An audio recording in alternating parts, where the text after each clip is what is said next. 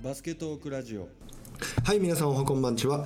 第412回目バスケットークラジオ始めたいと思います。本日お送りするのは岸と。もきしです。どうもこんばんは。こんばんは。テイク2はい。僕のマイクのなんかセッティングがおかしくてなかなか取れなくて申し訳ない。4月の3日は金曜日になりまして午前1時13分というところでございます。はい。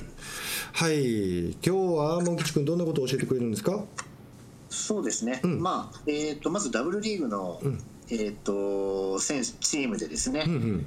まあ、2チームほど、ちょっと新しいメンバーが入ったっていう、こう、好評があったところとか。はいあと引退しちゃった選手とかもいるので。おおそれは本当は。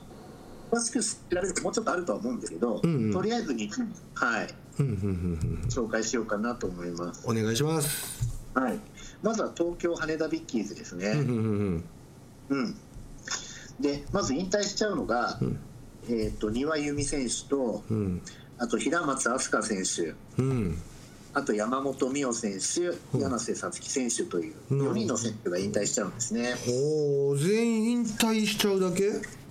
引退ですね。もちろんこの中の誰かが 3x3 に行ったりとか、うんうんまあ、そういうのはあるかもしれないですうんうんねうん。なるほどなるほど。うんうんうんうん。で逆に入団選手として、うん。うん。これがいい補強なんですけどね。おまずはあのー小笠原美奈選手。うん。うん。まあ、すでにもうあのアーリーエントリーでうんうん。もう試合出てますんで、うんうんうんうん。まあ、スリーポイントをガンガン決めて新人王候補にもなってる。そうやね。モン吉君が教えてくれたね前も。そうですね。明星から拓大といううん。コースですね、んもう大卒の選手なんですよ全員。おおでもう一人が、えー、と早稲田大学あ、えー、と訓英大阪訓英から早稲田行ってうん。でそれから入団する、えー、と渋谷さつき選手ですね。あ渋谷選手ね。うん、この選手はディフェンスとかリバウンドとかルーズボールを見てくださいってコメントしてるぐらいなので、うんうん、まあハッスルプレーっていうかね、うんうんうん。的なところも頑張れる選手なんじゃないかなと、うん。うん、これ写真見たことありますけどすごく華やかな感じの。へえよね。見た目もね、うんうんうん。うん、でもう一人がこれ大注目の軸丸光選手っていうあのカタリナから白鴎に行ってた選手なんですけどあどちらでもキャプテンだったのかな、あうんでまあ何がすごいっていうのはもう総合力安定感抜群。うんうん。うん、まあある意味ガードとしてな何でもできちゃうとか、うん。まあ、そのコートに出てる他のメンバーによって自分が何するかっていうことを器用にできるような感じ、うん。他に攻める人がいなければ自分でもガンガンカットインもするしうん。遠くからもシュートも打てるしパスもさばけるしっていうことで、うんなるほど。うん、でどうしても私が見に行った感想として東京羽田ビッキーズってそのポイントガードがまあ本橋選手なわけなんですけど、うん本橋選手がちょっとずば抜けすぎててですね、うん。本橋選手が下がった時にガード狙われるってシーンを何度も私見てたんで、うん。まあ、そういう意味ではすごく欲しかったタイプの選手なんじゃないかなと思うんですよね。なるほど。うん、だからまあある意味パワーアップしたとも言えると思うんで、うん。まあ、来シーズンですね。非常に楽しみな感じがします。ですね。あとは、えー、とユニフォームとか、うん。ああいうのがですね今までアンダーアーマーだったんですけど、うん。来季からペナルティペナルティはい、サッカーで有名な、おおなるほど。えっと、B リーグだと東京エクセレンスと、うんうん。あとね京都がどうだったかなペナルティだったような気がしたんですけどどどうだったっけ？でもチーム少ないですまだ。あそうなんやでうん。ペナルティっていうブランドはバスケに進出してからはそんなにまだ経ってないんかな。長くないはずですね。おー。初め東京エクセレンスが私の記憶だとうん。契約をしてうん。でもすごいとこと契約したなって思った記憶がありますね、ん。サッカーのその練習用のあの膝までのなんて言うんでしたっけ、えっと、ショートパンツじゃなくてなんて言いましたっけね？ハーフパンツか。ハーフパンツとかですね、うん、ああいうのとか結構うん。でサッカーの有名な選手なんかもよくそれ着ている写真とかありましたからね。おおですサッカーで。うんうんうんそうですね。なるほど。契約がそっちになるということで。そうか。なんかちょっとサッカーテイストなっていうかヨーロピアンスタイルのユニフォームになるんかな？かもしれないですね、うん。まあ色はねブルーのまま変わんないと思います。うんうんチームカラーはね。うん。うんで今度変わってもう1チームは富士通レッドウェーブですね。うん。うん、これがね藤本明選手っていうのかな。1 8 2センチのセンターフォワード。うん。あともう一人が岡田絵里選手っていうポイントガード1 6 4センチということで、うん。まあ、大きい選手とねガードの選手をそれぞれ補強したんですけど、うんこれも2人とも東京医療保険大学ですね。う、んうんうんうんうんもう医療保険本当すごいですね。すごいな医療保険のスタメンはほぼみんなダブルリーグ行くっていうようなイメージですね、うんうんうんうん。うん。だからまあ高校の時に、うん。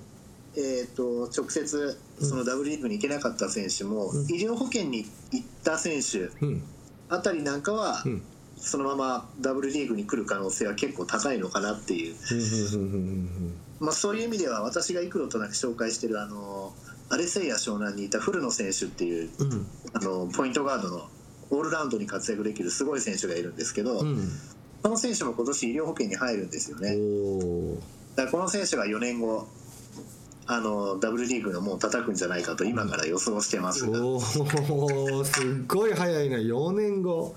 まあ、そのぐらい私が注目してる選手なんですよ。なるほど久々にすげえの見たなっていう感じなので、モン吉が言うねんからすごいな。モン吉言われたら嬉しいなでもそこまで。まあ、本当はダブルリーグ行くと思ったんですけどね、うん。うん。うん。うん。うん。保険医療っていうことだったん。で、まあ、まあそれはそれで納得っていう感じでしたけど、うん。うん。うん。うん。そこ行くなら納得みたいなねうん。ちゃん。と見る人が見ててちゃん。とスタートされたん。だなってことはやっぱ分かりますから、うん。うん。うん。うんあとは私の目に狂いはなかったという勝手なこう勝ち誇った感がありますうんなるほど。なるほどあやっぱいいとこ行ったなっていうね。そういう感じがします。あと女性の選手生命も伸びてるよね絶対昔より。まあそうでしょうね。うん。それはありますね。ね。うん。だから大学4年に行けるちょっとうんなんていうかな。道も開けてきたということなんでしょうかそうですね、まあ、うん。あとは大崎優香選手みたいにね、うん。こうお子さん生まれてからもまた現役復帰っていうね、うん。あれすごかったよね。パイオニアになってるし、うんうんうんそれこそ吉田麻美選手みたいに一回引退してもまたっていうようなね。うんう、んうんうんうん。そういうのもまた出てくるでしょうし、うん。うんまあ、チーム数が増えたりプロのチームができたりすると、やっぱり選手の中でもリーダーシップを取れる選手、うん。経験豊富な選手っていうのがどうしても一人は必要になりますから、うんうん。そうですね、そういった意味でも、まあ、こういうちょっとずつですけどね、うんうん。選手生命がこう長くなってくるっていうのはあるかもしれないです。うんうんうんうん。あと昔以上にこうケアのこととかね、うん。そういったことも随分こう知識が選手たちの間にも意識も広まってきているので、うんうん。まあ、これは男性にも言えることかもしれないですけどね、うん。昔よりはおそらくですけど 選手生命は長くなりつつあるのかなっていう気はしますね。うんうんうんうんうん。うん。そうだな。うん。あとはちょっと全然話が変わるんですけども、はいは男子の方で、うん。えー、と以前アンダー22とかで、うん。あの日本日本代表がうん。活躍したうん時に、うん。えー、と向こうの方のアメリカの方にいるメンバーとして現地でつなんて言うんでしょうねこう合流してうん。ちょっと有名になった選手がいるんですけど、うん。まああの渡辺裕之選手なんかもそうですけど、うん。私今回紹介したのがその榎本晋作選手。前に一回取り上げましたけど、うんうん。アイザイワ・マーフィー選手っていうんですね、うん。うん、この選手がこれ日本のエージェントなのかな？うんどっかのそのエージェントと契約結んだらしいのであの当然プロ契約を目指していろんなチームと交渉に入るというニュー見たので B リーグの方に入ってくる可能性も大いにあります。ね。うん。まあ、こんな状況でいつ再開になるか分かりませんけどもね、でも何分ギャレットみたいなね、うん。うんあのアルバルクにいたギャレットみたいなプレーできる選手なんてうん。面白いと思いますね。194センチもあんねんな。なんであの動きするの？いや本当そうですよね。身体能力がなす技、うん。うん、だって日本の中にはどうしても外国籍だったりとか、うん。あとはそのハーフの選手なんかにしてもどっちかというとフォワードとかセンター側に行く選手がやっぱ多かったと思うんですよ。うんうんうん。うん。そういう意味では背が高くて、ね、その本当にガードもできるっていう選手っていうのはこれから増えてくると日本のバスケレベルがめちゃくちゃ上がりますんで、うん。うん、スリーポイントがちょっとあんどうなんだろうなちょっと分かんないですけどね。どっちかっていうとカットインとかそっちの方にキレがある印象だったので、おーそうやんな。これ見ててもすごいな。うん、だからこういう選手がどんどんどんどん発掘されてくるし、うんうん、面白いですよね。うんなあ。うん。何度かモン吉と話したことあるけどこれどう JBA が動いてんねやろうかねリクルートに。やっぱり東野さんがあちこちに視察行ってるらしいですよね。あやっぱそうなの。出向いて、うん。おーまあね渡辺比喩選手のあの お母さんが売り込んできたって有名な話も一方でありましたけど、うんうんうんあれ面白かった。バストラでも紹介した。そうですね。う、ん。で今はこうネットで調べても、うん。日本えー、と海外で活躍する日本出身の選手っていうところに。あ結構細かいとこまで出てくるよね。出てきますよね。ねえ。そう時々私チェックしてるんですけど、うんうんうんうん。女性なんかもね、うんうん。行ってる選手いうんますしね。そうそうそうそうそうそう。うんまあしうん視察に行く人もすごいけどやっぱその情報を上げてるマニアがもうすごいよね。すごいですよね、うん一番最初に拾うのは誰なんだろうっていうのは思いますよね。でもたまに間違いもあるみたいで、うわこの日本人選手すげえっつって誰かが挙げてたのがあったんですけど、うんうんよく見たらフィリピンの人だったみたいなね、うん、まあ例えばそういうのもオチとしてあったりするみたいですけど時々、なるほどまあこうやってどんどんいろんな選手が入ってきて、うん。ね、レベルが上がっていくといいし、そうだね。うん。まあ、女子もね、うん。多分こういう選手増えてくるんじゃないかなとは思いますよね、うん。海外挑戦する選手もいますしね。うん。女子はもっと海外出るんかなと思っててんけどな。まあちょっと男子と違って言ってたら男子にも失礼かもしれないけど言葉乱暴ですが女子強いやんストイックですよね、うん、まあ、世界的に見ても結構強いからもうちょっとヨーロッパ行ったりはい。なんか中東あたりとか行ったりうん、うん。アメリカ行ったりするんかなと思ってたらそこまでたくさんはいないよね。うん、でやっぱりうん日本の場合は優秀な女子の選手がそのまま W リーグに行く流れになっちゃってるんで、うんうんうんどうしてもそういうところがあるんでしょうね、うん。海外行く流れにちょっと、うん。うん、だからその、えーラムちゃんがねアメリカに見初められていったみたいに、えうん。ライムか、ラはい。ラムライムライムか。ラム。か。ラムちゃんか。なんかもうちょっと小粒な優秀な選手？はい。もう行って認められてもいいんじゃないかなと思ったりするのは僕だけなんでしょうか。そうですね。だからまああとはその日本の場合統率されたこうチームプレーっていうのがやっぱり多いから、うんうんうんもうちょっとこうアメリカンなプレーする女の子たちが増えてくるとそういう選手も出てくるのかなってそういういうことか。プレーの質がやっぱちょっと違うのかなって気はんでやっぱりうん確かにだからすごいシステマティックに作られたショットをクリエイトしてるけどもしかしてその個人の能力でいくと全く活躍できないとか全く目立たないとかってなる可能性はありますよね確かに。うん。もう今はバスケットやってないけど、ん。向こうの大学でキャプテンまでやってた有名な選手とかもいるんですよね、うんうんあのアスミンって知ってます？あの中山あすみ選手っていう、うん、ああわかる。うん。うん。今ね確かあの滋賀のあのアシスタントコーチの小川選手と結婚されてうんうんうん。るはずなんだけど、うん。あの選手なんか向こう行ってキャプテンになってましたしね。すごいよな。まあ、ああやって溶け込めるようなうん。ちょっと悪く言うとアウトローというか、うんうんうんうん。まあちょっと我の強い感じの選手なんかだとね向こう行ってもっていう。う、んうんうんうん。うん。今今野選手でしたっけ？誰か言ってる選手いますよね。誰やったんやろ？今野選手やったかな。ちょうど向こうの大学に入学が決まっただかなんだかの選手いましたよね。あの若い選手よね。そうですね。よいしょ。うん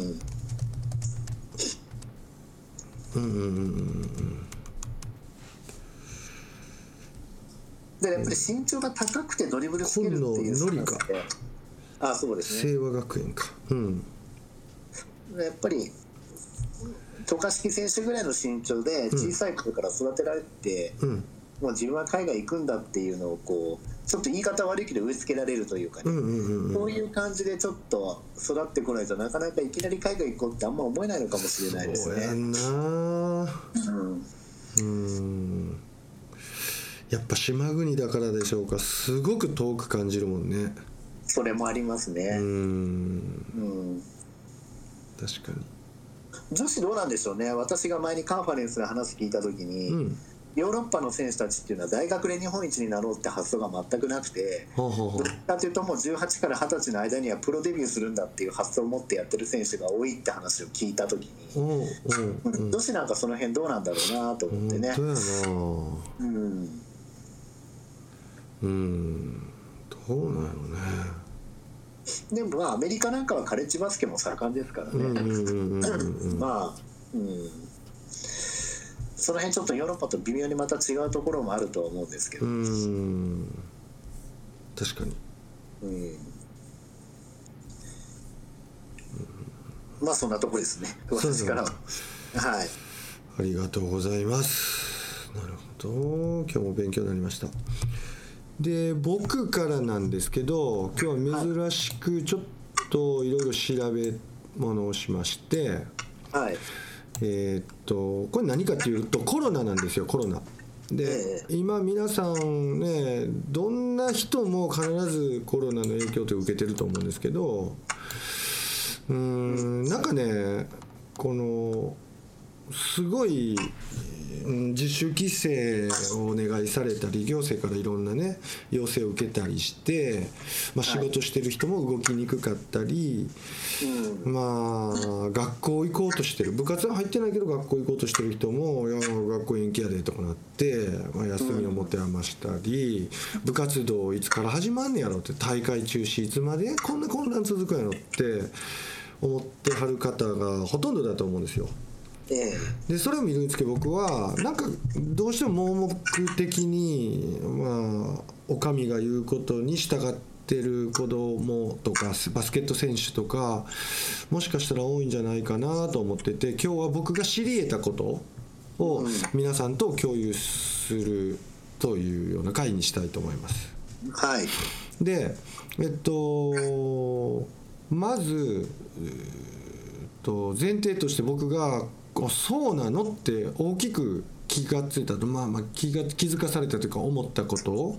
はい。を一番に挙げるとまずえーっとこのうーんウイルス騒ぎコロナに限らずこういう病気の蔓延とか感染力の高い者たちが暴れた時にはい60%の人たちが感染しちゃうとはい。人間抗体を作るので、はい。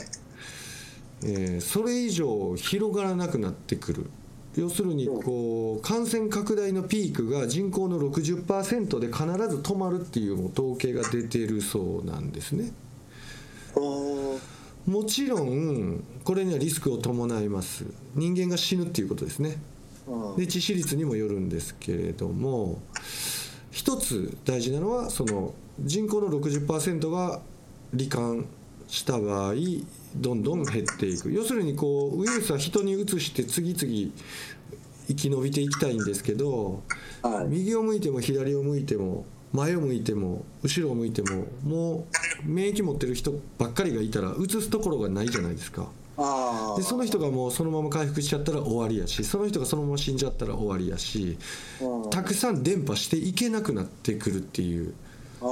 でそれの、えっと上限が60%ぐらいでまあどんどんどんどんこう減っていく傾向になって最後は収束するということになっているそうです。でちょっとインフルエンザどうやねんって思われた方いるかもしれないんですけどインフルエンザは湿度にすごく弱いっていうのとやっぱ気温高いところにも弱いっていう特徴があってだから大体まあ冬に流行るインフルエンザはまあ春先頃には落ち着いてくるっていうのはそういう事情があってまあ人口の60%とか関係なくまあ夏の湿度と温度に弱いウイルスなんでインフルエンザは大体夏に爆発することなんてはないと。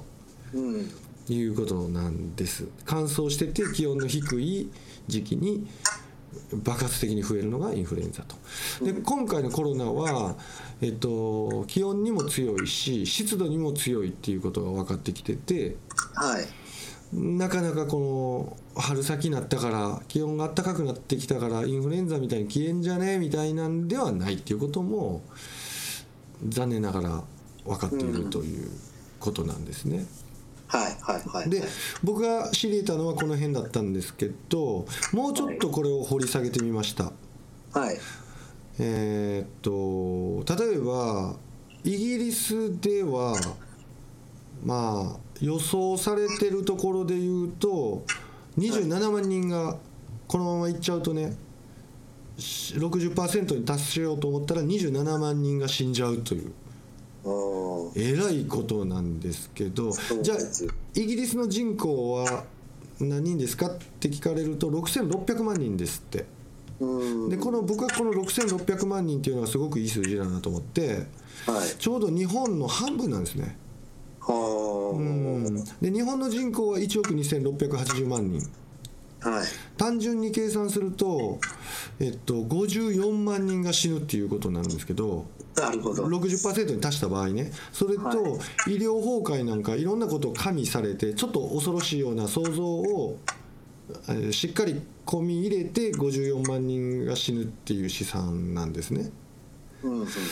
でです今日本がやってる対策っていうのはまあいろいろね企業に融資したり緊急拠出しますとか言って、まあ、企業を助けたりするそういう対策ではなくてウイルスに直接対策していることは何かっていうとまあ、うん大変評判の悪い一家族に一世帯にマスクを2枚配るという。ああえーいうことが言われてます。それから、まあ、経済的な犠牲を払いながらちょっとお店し自粛してくださいとか、えーまあ、ひどいところにいたら都市封鎖しますとかいはいうところまで瀬戸際の判断が迫られてるっていう状況だと思うんですけど。はいうーんなんか僕はねモンキさんこれマスク絶対おかしいじゃないですか。マスクどう思いました？まず。まあマスクはね。マスクちょっとびっくりしなかった？いやそれはびっくりしましたよ。ちょっとポンコツやったよね今回これ。まあどうしてもね、うん。ちょっと一人歩きしすぎちゃってるところはね、うん。公表の仕方の部分であったとは思うんですけど、うんうんうんうん。それだけが施策じゃないから、うんうん。うんうんうん。まあ他の医療医療関係の方にもなんかマスクを回したりとかいろいろいろんなやってる中に、うん。今度その各家庭に、うんうん世帯に2枚でマスクっていうのがオプションみたいな感じで、うんうんうん。うんただそれがあまりにもポンコツすぎて表に出たっていうだけでね。そうですね。じまあ、あとはそうですね、ただそれをこううん。また各家庭にうん。行き行き届届くようにうん。しなきゃいけない労力と、うん。その費用っていうところで、うんうんうん。うんそんなんだったら自分たちで作るからいいやみたいな感じでバカバカしいって話になっちゃってるというか。そうやね。ありがたみがなんかとにかく感じられないなっていう気はしたんですけどまあそれさえも無駄だっていう。う、ん。それでしない方がいいんじゃないかなぐらいに思ってしまうようなことなんですけど、まあ、実はこれを聞いて悲観的にバカじゃねえのって思う人もいるんですけどこれはこれでまあ僕もバカなんじゃねえのと思う一方やっぱり、えっと、中小企業に緊急に融資しますっていうこととかあれで2兆円やったっけ？20兆円やったっけ？2兆円やったっけ？もものすごい金額をはい。今積んでますよね日本政府は。はい。まあ、そういうこととか、えっと、全員には配んないって明言はしてますけど本当に今困ってる人っていう方々に向けて、えっと、本当に現金を支給しますっていうようなこともある種言っています。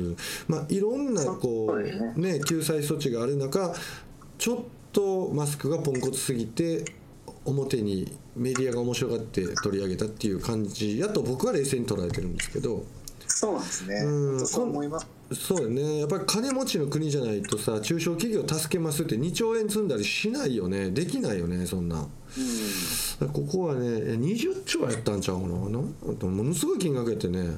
そうでしたね、うーんまあ、ただやっぱり自分の金じゃないから金の使い方分かってないなって思われてもしょうがない、それはさすがにちょっとっていうところはほとんどの人が感じてるところだとは思うのでね、まあちょっとそこはね、うーん。うん、でもやっぱり本当にね僕がげ現金をもらったとしてじゃあこれどうやって使うのって思いません？もそうです。うもうだってお店とか閉まっちゃったらさ使いようないじゃんね。だからそれこそ借金してでも、うん。もうちょっと安定した金額を、うん。あの配るか、うん。もうちょっと何かうん。その本当に救済措置に向けてこうお金をドンとっていうところでやってほしいなとは思うんですうんけどね。僕はね本当に一番大事なのはあれやと思うやっぱりこうちっちゃい会社とかレストランとかはい。いまあ本当零細にやってるところでも、まあ、中小クラスのところにはやっぱりこうその凍結してる間はい。封鎖してる間従業員にお金払わないといけないじゃないですか。はい、土地代も発生する。うん、でそれを持ちこたえるだけの資金は融資してあげないと緊急的にね。はいじゃないと次復活した時にあもう倒産して会社ないねんっていう人がものすごい増えたりする。でそそれに引きずられて失業率もすごい高くなるっていうんだったらはい。もうちょっと限度もまあね政府もお金が際限なくあるわけじゃないんでまあいつまで続いた場合いくらいつまで続いた場合いくらみたいな形で凍結期間解雇しないで済む。うん。うん、で営業しないでも済むっていうところにちょっと大きなお金を使ってやると、はい。えっと、一人一人にこうクビになってから10万円20万円握らされてもしょうがないじゃないですか、そうですね、うん、それやったら会社から給料出る。でも会社には出勤しなくていいっていう環境を作ってあげるのが大事なんじゃないかなと思うんですけどね。それは私も思いますね、うーん都市封鎖なって100万円も取ったって使えないんだもんね。そうなんですよね、うん。スーパー行こうと思って閉まってるわってなったり薬局しか開いてないわみたいなね。うん。そんなことになって10万握らされたってどうしようもないもんね。でおまけね。おまけに仕事がなくなるとか。うん。とんでもないからやっぱりそっちのうん方に投資していくっていう考えはいいんじゃないかなと思うんですけどね。はい。まあちょっと話がそれてしまいましたが、まあ、そんなコロナウイルスなんですけど実は若年層もちょっと確かに死んでしまってる人がいるにはいるんですよね。そんな多くはないんですけど26日にはフランスで16歳の少女が死亡しています。30日にはイギリスで13歳の少年がこれまた新型コロナで死んでいます。まあねこうやって若年層も亡くなっているよ。だからやっぱり気をつけないといけないよ。っていう警鐘を鳴らすのはすごい大事なことだと思うんですけどはい。結局この人たちはどっちかっていうとやっぱりイレギュラーで亡くなってしまってるところはあると思ってて大半お亡くなりになってるのは高齢者60歳以上からぐっと上がりますよね。はい。死者の数が。日本でいうと60歳でお亡くなりになってる人は60歳代でお亡くなりになってる人は1名。うん。70歳で20名。80歳になると27名。うんまあそのぐらいの年齢だったら肺炎になればそりゃそうなるわなっていうところはありますけどね。そうなんですよね。すごく。うんでこれでもやっぱりかかってる人とお亡くなりになった人の割合でいうと日本はすごく低いんですよ。うん、でどうして、えー、と中国は武漢それから、えー、とどこだイタリアだったっけ、はい。えーイタリアイタリアやんねはい。あースペインとか？うん。すごい亡くなってるけれどもこれやっぱ大半が医療崩壊起こっててはい。えっと意外とこうワクチンとかないのでこう肺炎になった人直接抗生物質で倒すってあ病気を倒すっていうことができない今やっぱ自分の体力で治さないといけないまたはウイルスに直接作用しないけどまあ、酸素濃度血中酸素濃度が減った人に酸素を供給してはい。で、えー生きながらえさせてそのうちに体力をつけて治っていくっていう人一命を取り留めるっていう人が多いんだけど医療崩壊が起こっちゃうとみんなが平等に酸素吸えなくなっちゃうはい。はい。これで死ぬ人が多いわけですよ高齢の人うん。単純にかかったからだから死んじゃったって直結するんじゃなくて実は高齢の人がたくさんかかってても酸素吸える日本では結構致死率はまだ世界で見ても低い方なんですよね。うん。うん、ほんでパンデミックになったりするとパンデミックになってるんだけどパンデミックじゃないなな何シュートやったっけ？えー、っとなんとかシュート。あー言葉が出てこないけどえー、っと爆発的感染はい。がは起こってしまうと酸素吸う病床がなくなっちゃって足りないそのまま死んじゃうっていうことがい。多うい。ん。ですっごく前置きが長くなったんですけどはい。僕ねこれはちょっと僕が勝手に妄想してるだけが合ってる合ってないは別にして僕のアイデアですよはい。もうね経済活動とかあんなんはある程度まあちょっと抑制したらいいなと思うんですよなぜなら、まあ、高齢者も関わってくるのでうん。やけど学生って言われる世代だから大学生22歳普通で言う22歳まあね浪人留年してる人がいたとして234とか学生に値して学生証持ってる人ははい。学校通わしたらどうって僕思うんですよ。うん。で一番最初の話がつながってくるんですけど人口の60%が罹患するまでに例えば経済活動をそのまま続けちゃうとやっぱりたくさんの高齢者が病院に殺到しちゃうと思うんですよ。はい。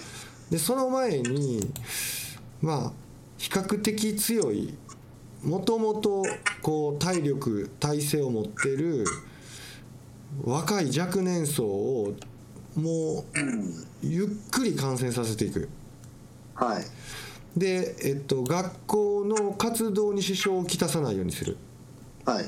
そしてもし、まあ、授業ももう決めちゃうんですよどの学校ももう3時に終わりって決めたら4時以降に街出歩いてる子がいたら警察がしっかり補導するはい。でちょっと重めの罪は問えないけど定額扱いぐらいねうん。うんちょっと厳罰化しといて補導していくとはい。だから学校の往復それには部活動も入るし大会の開催も行ううん。で親とかの感染は不可はい。で子供同士の感染はやむなしうん。そして人口の60%にできるだけ近づく若年層で近づけていくはい。中にはさっきもお亡くなりになったような残念な人もいるんですけど、ええまあ、それはね政府の人やね国策に関わる人はやむなしとは当然言えないと思うんですけどうん。バスバスラジ的に言いますとそこをやむなし。うん。うんで60%に近づけといてもし若年層で60%を形成できればはい。まあ、全然そんな人数足りないんだけどそれでもウェイトとして60のうち30とか40%若年層でもう抗体持ってますよっていう人を固めといてええ。若い人が高齢者の必要な病床を占有しないようにもうしてしまうと。うん。うん。これがね僕ね一番いいんじゃないかなって思う。うん。うんなんか今見てるとがむしゃらにそのジェネレーション関係なくコロナと戦おうとしてるような気がしてんねんな。うんうん。こうなると例えば高齢者でうわ緊急事態だっていう高齢者のうん新型コロナ罹患者が増えると医療崩壊起きるでしょそうですね。ううん。で死者も増えるでしょう。というふうに思うんですよね。うんうんうんうんうんうん。日本はうん。これある聞いた情報だとうん。あの靴を脱ぎ履きを玄関とかでうんうんうんうん。してるからうん。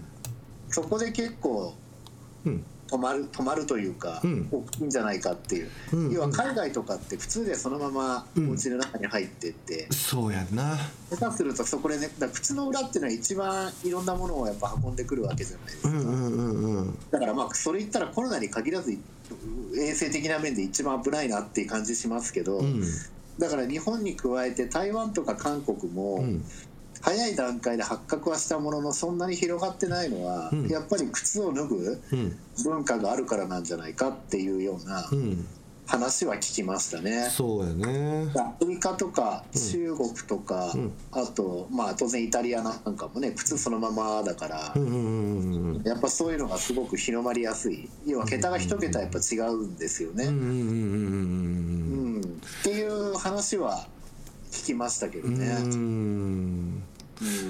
そうやね。でまあ日本が少ないって言われてる中にやっぱりこう圧倒的に検査しないからこれで少ないんじゃないかなっていう人もいるんだけどやっぱ僕はそうだけではないと思って確かにそうやって少なく見積もられてることもあるかもしれないんですけどアジアってそんなにバンバン検査してるわけじゃないですようね。ん。あんだけいるわけで。そう。でう実際にまあ死者が少ないうん。うん、ここが一番大きい。それからもう一つは実際に医療崩壊起こってない。うん。これはやっぱある種その新型コロナにかかってる人が本当に分母が少ないからこういうことになってるんじゃないかなって僕はやっぱり思うんですよね。うん。でここでちょっと面白い話を調べてまいりました。はい。いろいろね、えっと例えば HIV エイズですねはい。あれに効く薬がもしかしてとかいろんなね他にもいっぱいあるんですけど今日僕がフォーカスを当てたのは BCG ワクチンについてなんです。いいか。はい。はい、で BCG ワクチンのオフターゲット効果っていうのをうん。ちょっと調べました。はい。でそもそもねちょっとオフターゲット気になってると思う人はちょっとだけ待っててください。先に BCG って何ぞやっていうところから説明したいと思います。BCG ってね結核の予防ワクチンなんですよ。え？結果が何？結核。あ結核のね。はい結はいはい。核の予防ワクチンとして約120年ぐらい前にフランスで開発されたんですって。うん。でその頃は、まあ、牛のなんかから取ってどうのこうのでなんか皮膚の下に皮下注射みたいなんで売ってたんですけど確かに効果があるんですが皮膚の下に腫瘍ができたり結構危険なもう大変な試験をたくさんやりながらうんまだ使えないなっていう状況だったんですけどワクチンっていうのが結核ワクチンっていうのができ始めたのは大体この頃だったらしいんです。い。はいはいはいはい。でこれが第二次世界大戦が終わってえ東欧諸国を中心に結核のパンデミックが起きたんですってえ。はいでこの辺りから国際的に BCG の研究が進んで普及が進んでいったっていうふうになってます。んでね日本では乳幼児期の結核死亡率が高いためにはい。全例接種となっています、うん。もう全員が接種でちょっと時代によってはツベルクリン反応ってなんか懐かしくないですか？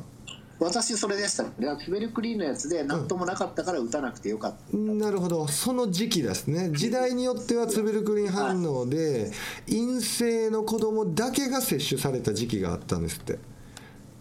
でツベルクリンで陽性が出てると打たなくてもいいんですよ、あそうだ。それで打たなくてよかったんだ私は。そうそうその時代にモン吉は入ってるんですよね、はい。でこれその打たなかった打ったっていう人によってこれちょっと話がまた続くんでよくこれ覚えておいてくださいね。まずモン吉打たなかったんだよね。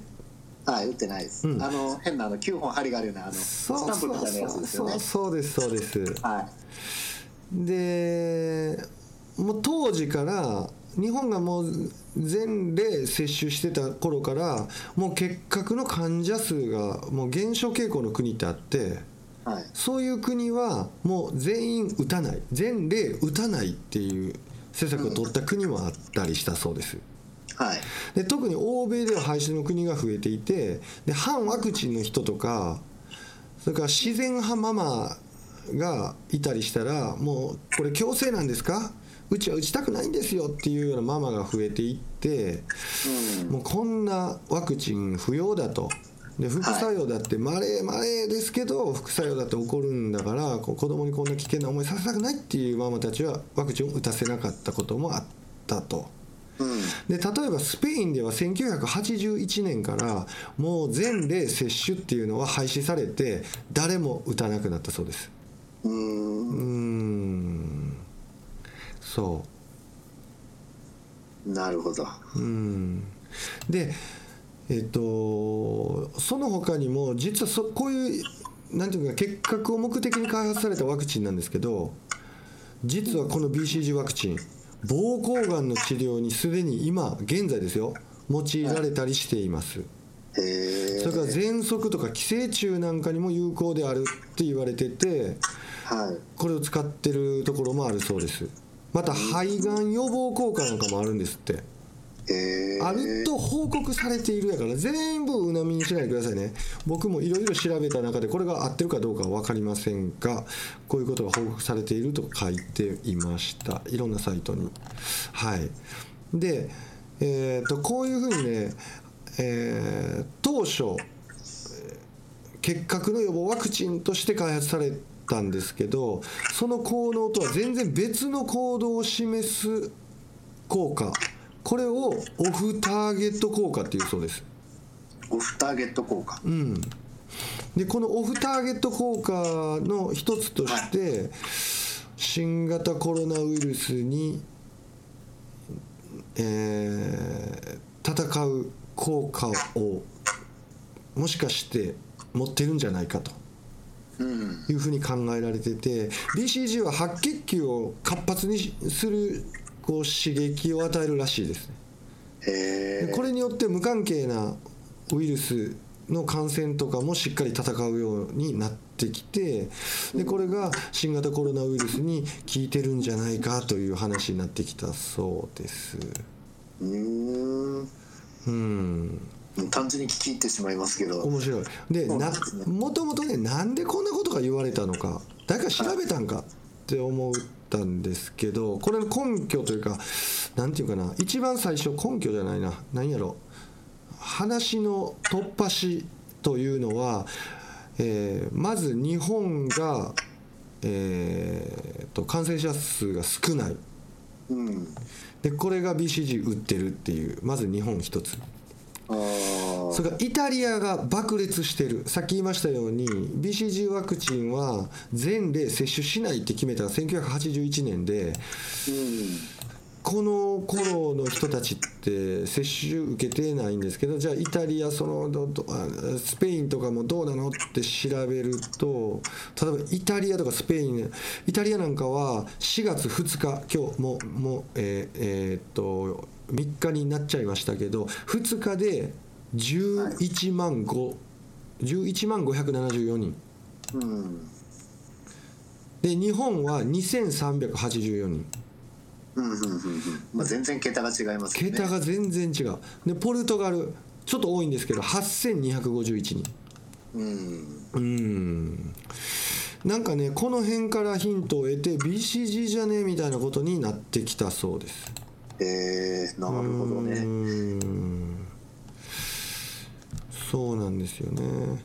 で話がまた戻るようで悪いんですけれどもなんかこう今すごく閉塞感があるのってどうしても新型コロナのこの混乱がどこまで続くんやねんとかはい。これどこがゴールやねんみたいなのが結構見えない人また学生さんとかもちろんお医者さんなんか知ってはることばっかりを僕言ったのかもしれないんですけどはいいくつかこう突破口になるようなことってあるなーっていうふうに気づいてそれが、まあ、冒頭にも言いましたように人口の60%が罹患すれば収束に向かう。その60%のうちにいかにその高齢者を混ぜないか。うんうんうん、で上手に60%を作っていくしかないんじゃないのか。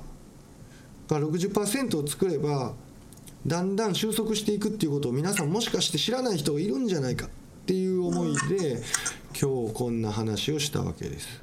なるほど。まあでも、そういうことなんですね。わざとうん。抗体を持ってる人にらどんどんこうこのなんていうんだろうねウイルスをこううん、そっちの方に行かせて。そう抗体を持ってるというか抗体を作らせる。その作らせ力の持ってる人たちにそうそう。要は罹患させてってってことですね。そう。でそれをわざとちょっと酒場に行けとかクラブやディスコに行けっていうんじゃなくて学校に行かせましょうと。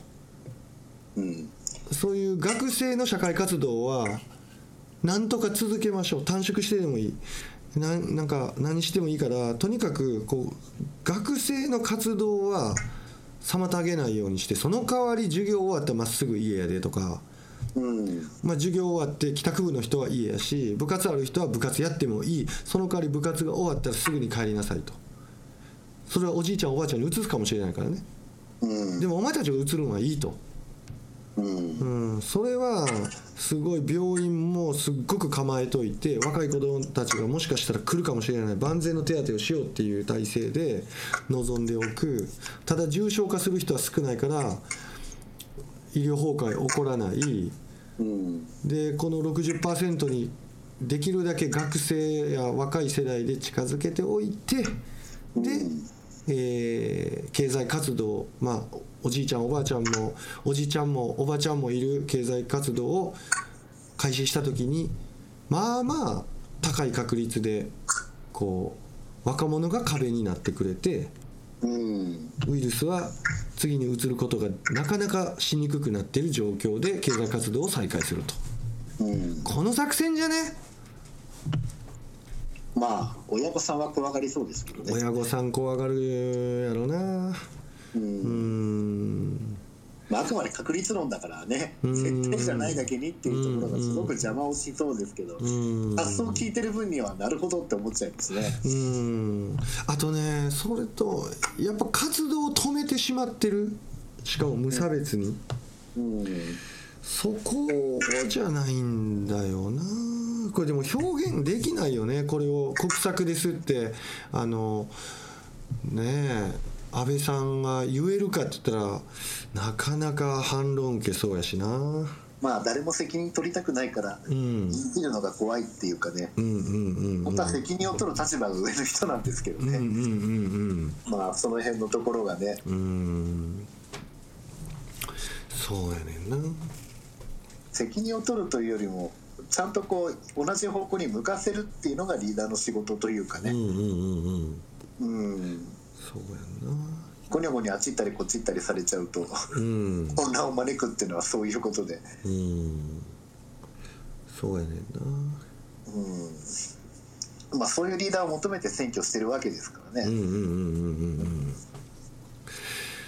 まあとにかくその子供たちは僕はそんなに怖がらなくてもいいんじゃないかなと思うんだけれどもはい。やっぱり、えー今日、うん、政府の考えとしてはもう国全体を止めてしまって若い世代も、うん、それから高齢者も平等に危険にさらしたくないっていうある種優しい考え方やしこれに付き合おうと思うとやっぱりねちょっと外にあんまり出ないようにしましょう。で無用な外出控えましょうってなってる時に子供たちがあまり子供たちって言ってもあれやけどうんその若い世代の人たちがあんまり外に出ちゃうと自分たちは大丈夫かもしれないけど、うんまあ、高齢者の方々がバタバタと倒れていくと。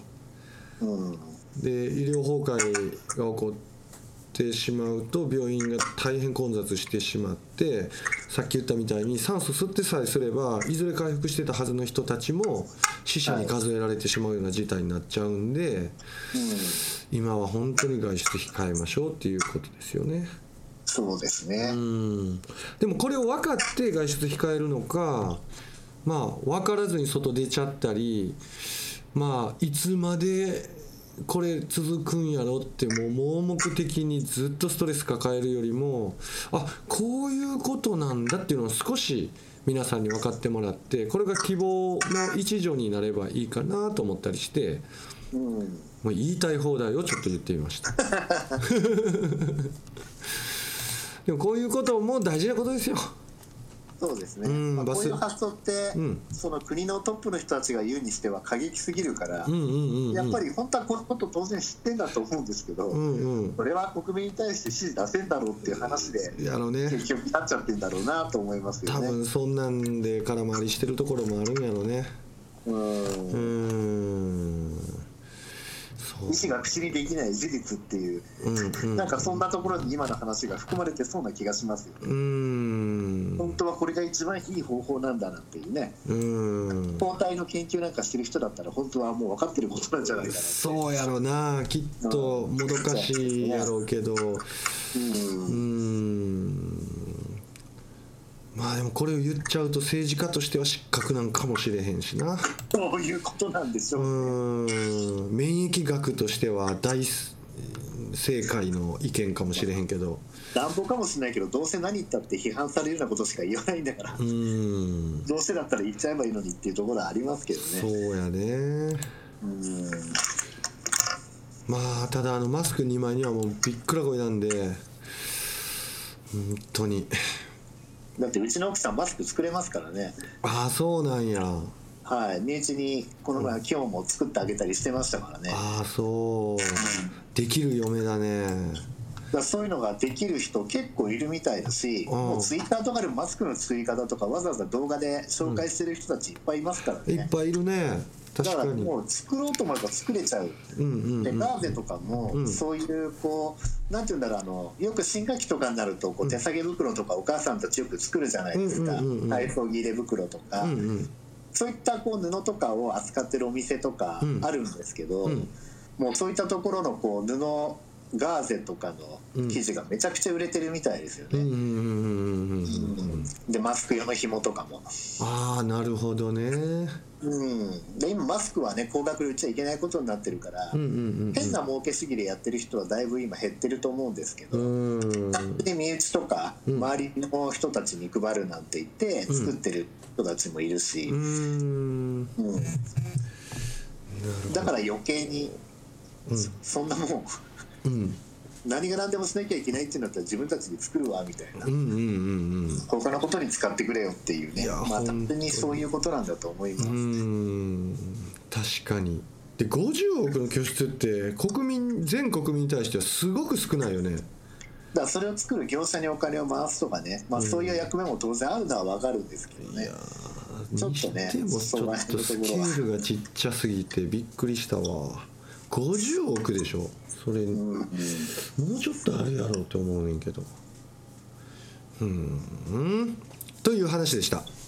はい。はい。今日はこんなもんですかね。そうですね。おーいい時間54分242526っていう感じでね。お。うん。さて皆さんも412回目のバスラジオを聞いてもらって少しは元気持ってもらったでしょうかこれからも頑張って配信していきますんでよろしくお願いします。本日お送りしましたのは岸と。モン吉でした。See you next time バイバイ。バイバイ